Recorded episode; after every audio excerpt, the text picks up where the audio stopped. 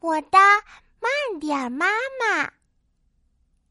嗨，我是兔依依，今天我要讲一讲我的妈妈。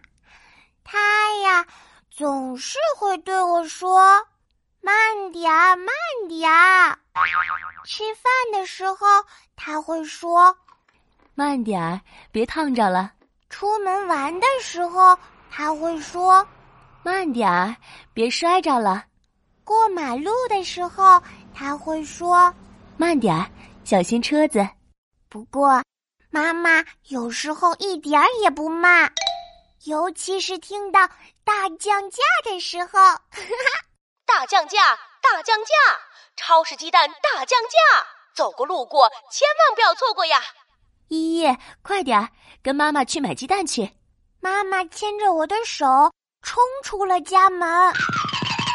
妈妈，慢点，别摔着了。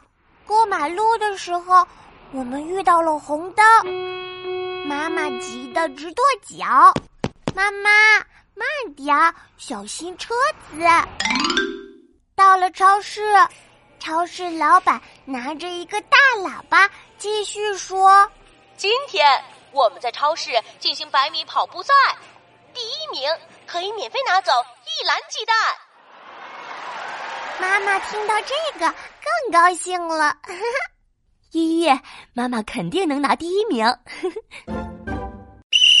比赛开始了，妈妈一下子就冲了出去，就像就像就像火箭一样。啊，妈妈加油！